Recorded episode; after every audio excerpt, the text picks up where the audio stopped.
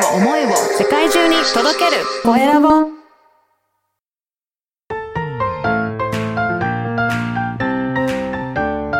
聞く力能力技術魅力があるのに伝わらない社長へ。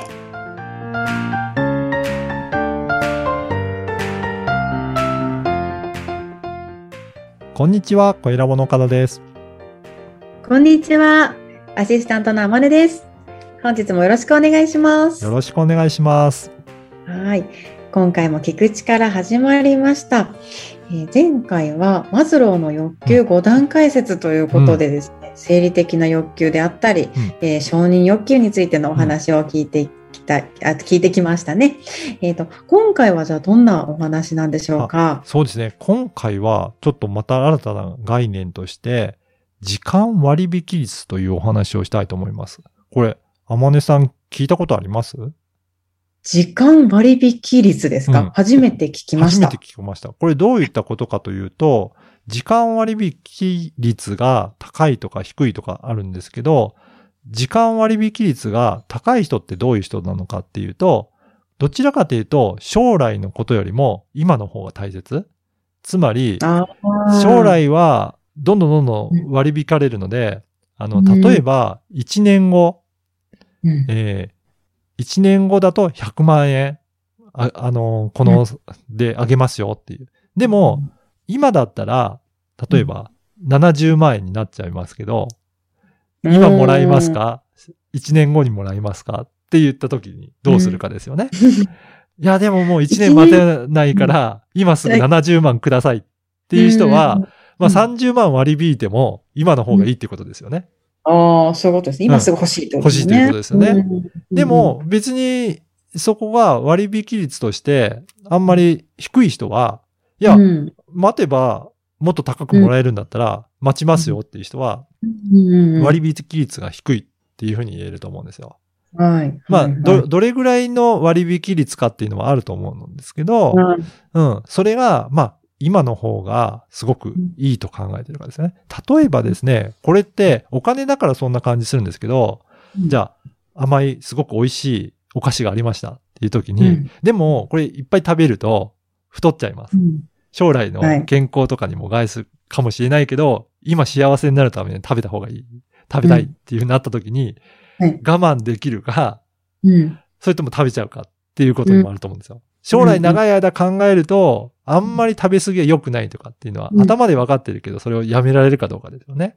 うんうんですね。そうですね。だからこういった概念が時間割引率って言います。うんなので、だから、どちらかというと、いまあ、割引率が低い方が、将来のことを結構考えられるっていうふうにも言われるんですよね。うんうん。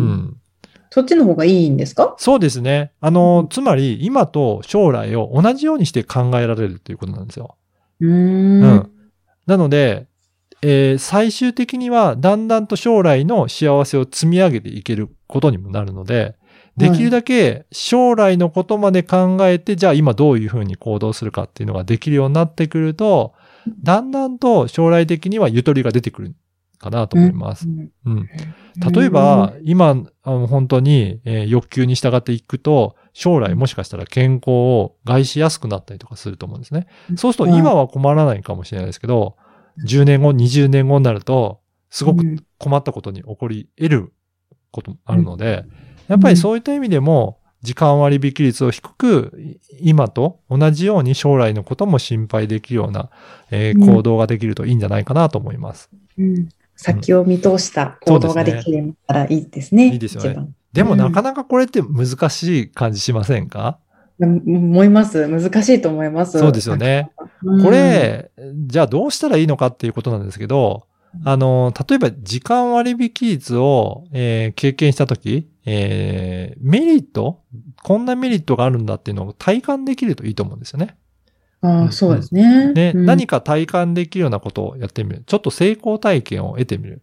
例えばですね、そうですね、毎日歯を磨いていって、うん。そ、うん。それで、あのーまあ、虫歯がないとかもそうですけど、あの、うん。スッキリとした気分を毎日味わえるっていうような、口の中とかがスッキリするっていうのを体験していくと、今度はやらない方が逆に気持ち悪くなっていくようなことになると思うんですよ。うん。そういった感じで、あのーちょっとした小さなことでもいいんですけど、コツコツと積み上げていって、あ、なんか積み上げていってやった方が、あの、メリットあるなっていうことを小さなことから体験していけるようになると、まあ将来のことを考えて行動できるようになるんじゃないかなというふうに思います。ちょうど私、朝歩いてるんですよ。あ、そうなんですね。いや、それは積み上げだと思いますよ。やっぱり運動することとかそういったことってやっぱり大切なので、それができているかどうかっていうことはありますよね。なので、将来の健康のためにね。ですよね。ぜひうん積み上げてやってみてくださはい。ありがとうございい。ます。はい。はい。本日も皆さん聞いていただきありがとうございました。次回の放送もお楽しみください。